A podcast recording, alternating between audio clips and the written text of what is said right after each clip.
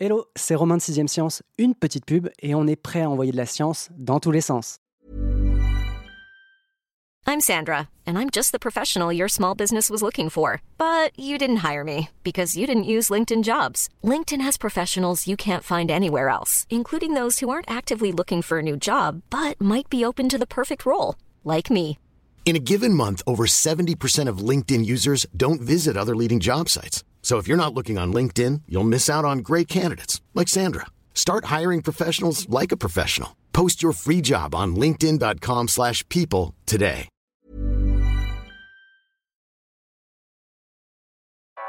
Vous écoutez 6ème Science.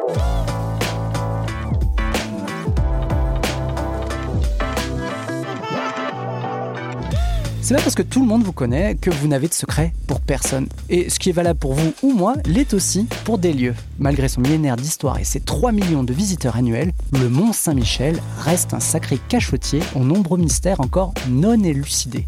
Ou en passe de l'être, car les recherches en cours sur ce petit îlot inscrit au patrimoine mondial de l'UNESCO ont abouti à de jolies découvertes que l'on va s'empresser évidemment de partager avec vous. On en sait plus, mais on ne sait pas tout.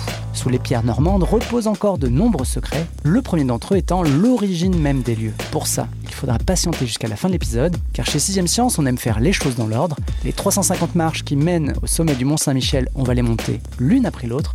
Notre guide Marine Benoît, l'experte en archéologie de Sciences et Avenir, m'a garanti en tout cas une ascension sans effort. Bonjour Marine. Bonjour. Première question, et elle est toute simple j'espère, c'est d'où vient notre passion pour le Mont Saint-Michel, qui est la première destination touristique en France après Paris et Versailles. C'est une bonne question, mais visuellement, c'est déjà totalement incroyable. Cet enchevêtrement de bâtiments euh, mi-roman, mi-gothique sur un rocher perdu au milieu des eaux, euh, qui semble pas relié à la terre. C'est une merveille euh, de la nature, quoi, aussi, cet endroit-là. Et ensuite, on a une merveille architecturale. Donc il y a deux choses je pense, qu'ils font hein, qu'on est fasciné par cet endroit. Le lieu attire les touristes comme des mouches, mais est-ce que c'est valable aussi pour les chercheurs? Alors euh, oui, il y a beaucoup de chercheurs euh, qui travaillent sur le mont, pas que, puisqu'il y a plein d'autres choses à étudier à travers le mont. Hein. On n'est pas que spécialiste du mont. Il y a le bâtiment, il y a les livres, euh, il y a d'autres périodes archéologiques aussi qui sont plus anciennes que les bâtiments religieux.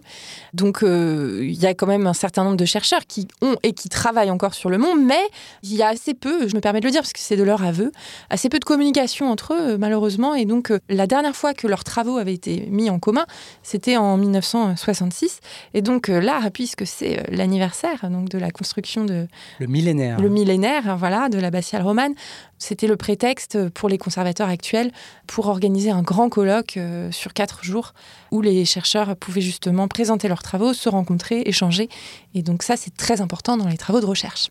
On a beau avoir tous les chercheurs du monde sur ce site, j'en rajoute un peu évidemment, mais il y a des zones d'ombre qui subsistent et pas n'importe lesquelles. C'est le sujet qui est sans doute très intéressant, mais qu'on va pas totalement euh, explorer là tout de suite. C'est l'origine, les débuts en quelque sorte du Mont Saint-Michel. Là, on a une version sur l'origine, c'est celle que nous donnent les légendes. Quelle légende On a des textes très anciens qui relatent euh, les origines du mont.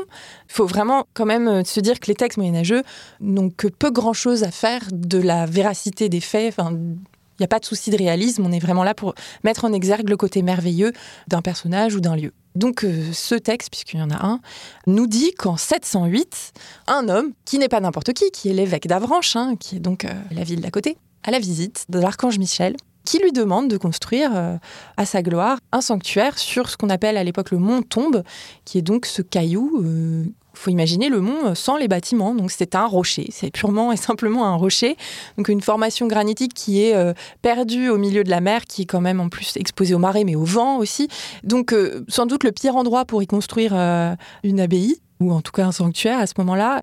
Et donc on peut comprendre que euh, Aubert euh, refuse. Donc là je poursuis la légende. Aubert refuse une première fois.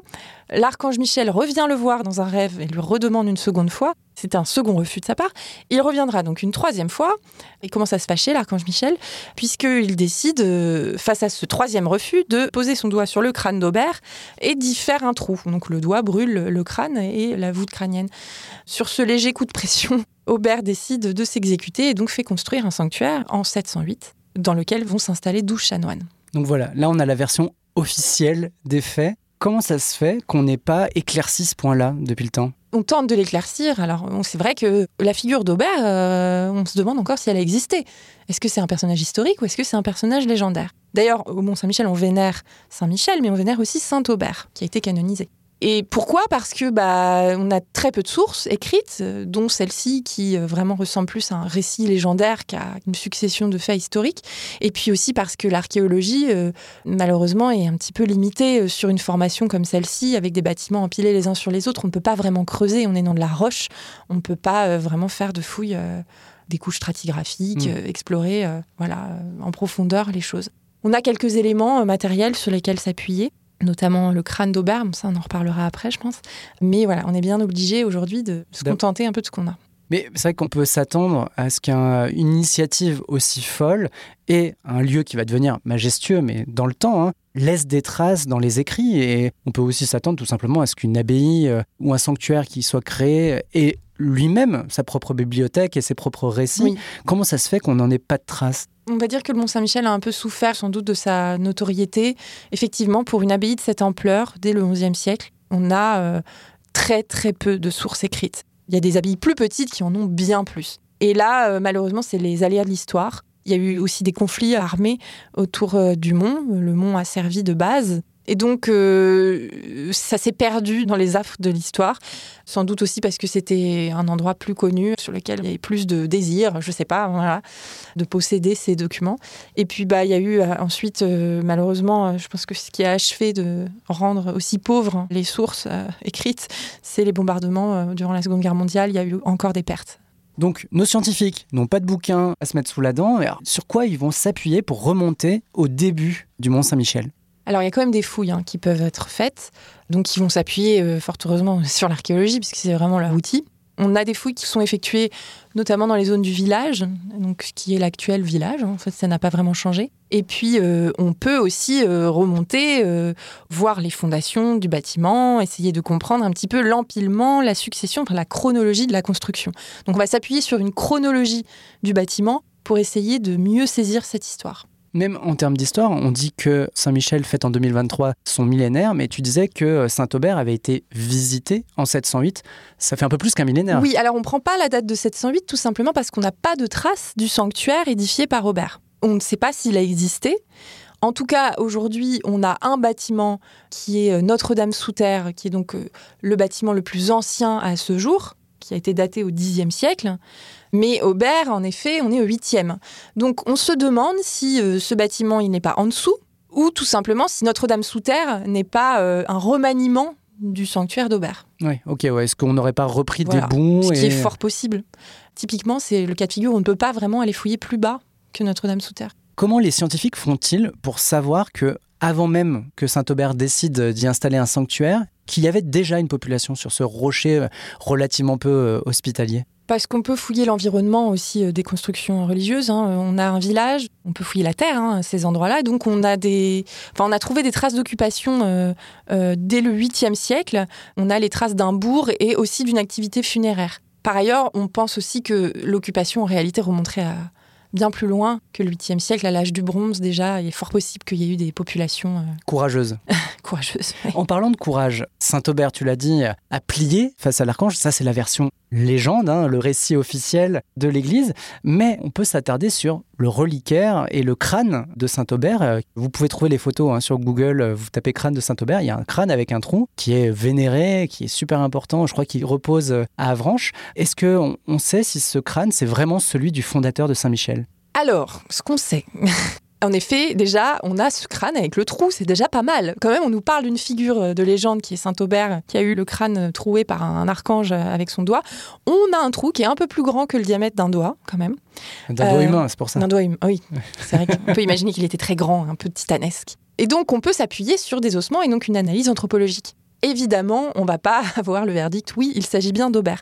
Néanmoins, il y a une, étude euh, assez poussée qui a été euh, récemment faite, donc entre 2019 et 2021, qui est la date de la publie, par une équipe euh, d'anthropologues et de médecins de légiste qui euh, nous dit que déjà, ce qu'il fallait évacuer, c'était la question d'une fausse relique. Puisqu'au Mm. Moyen Âge, enfin à la Révolution surtout, pardon, on a fabriqué beaucoup de fausses reliques. Donc c'était en fait des ossements qu'on prenait à droite à gauche, qu'on patinait un peu, qu'on attribuait à des saints pour vénérer telle ou telle figure et euh, donner de l'importance à telle ou telle église. Et ça, c'était quand même la priorité.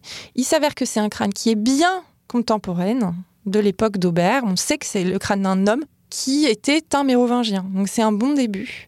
Et ensuite, concernant le trou, c'était une hypothèse qui avait été mise sur la table à un moment. Il ne s'agirait pas d'une malformation de naissance, mais bien d'un acte euh, chirurgical, donc euh, Une trépanation. d'une trépanation, à laquelle le sujet aurait survécu de longues années derrière.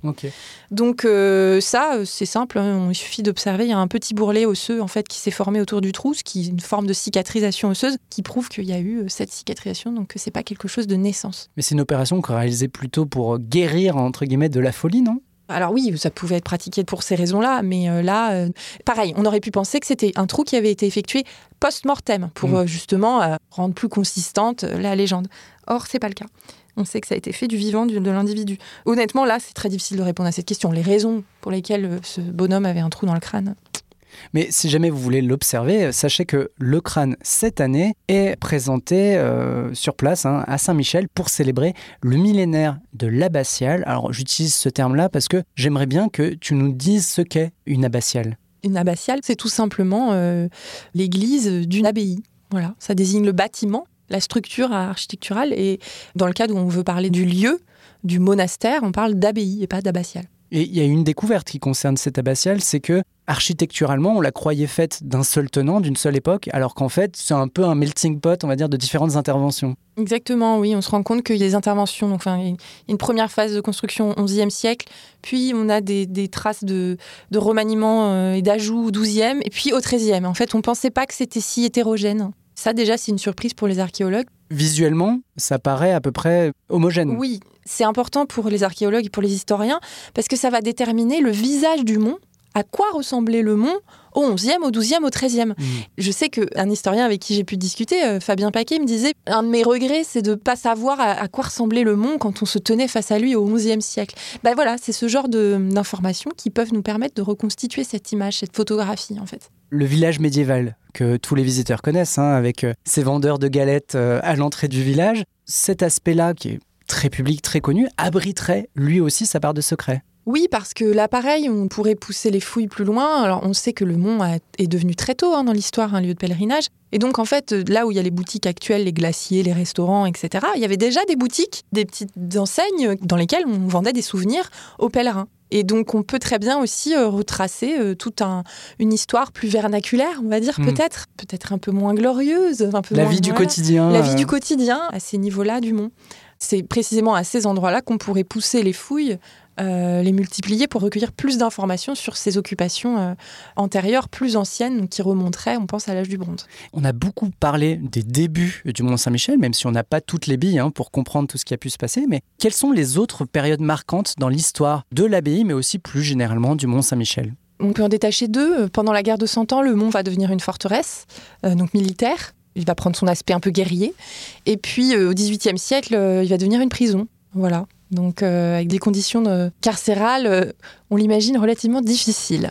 Alors sur une note moins historique, peut-être moins grave, hein, plus euh, touristique, j'ai découvert dans ton dossier que le Mont Saint-Michel était copié de par le monde, mais qu'il était lui-même fortement inspiré d'un autre lieu. Est-ce que tu peux me dire qui est le copieur et qui est le copié Alors, les copieurs, c'est les Anglais.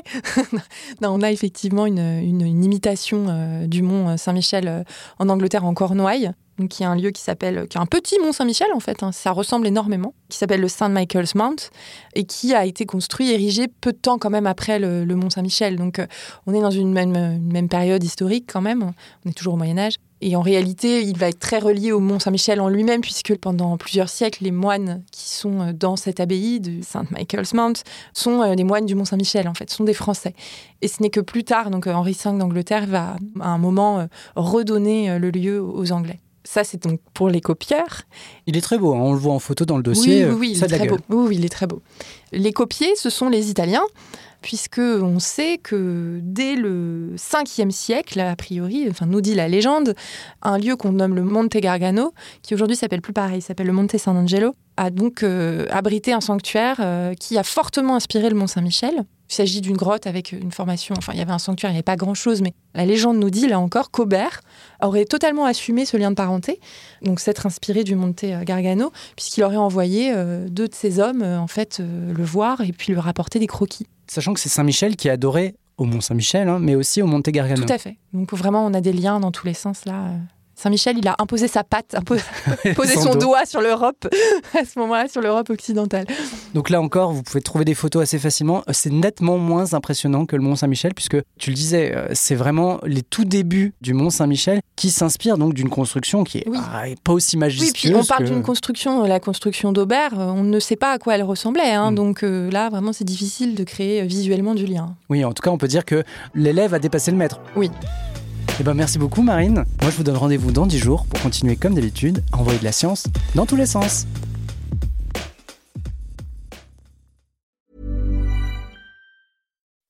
When you make decisions for your company, you look for the no-brainers. If you have a lot of mailing to do, stamps.com is the ultimate no-brainer. Use the stamps.com mobile app to mail everything you need to keep your business running with up to 89% off USPS and UPS. Make the same no-brainer decision as over 1 million other businesses with stamps.com. Use code program for a special offer. That's stamps.com, code program. On ne va pas se quitter comme ça. Vous avez aimé cet épisode? Sportif, généraliste, sexo ou scientifique, varié mais toujours bien informé. Découvrez les autres podcasts de la rédaction 20 minutes sur votre application d'écoute préférée ou directement sur podcast au pluriel .20minutes.fr. Et merci de nous avoir écoutés.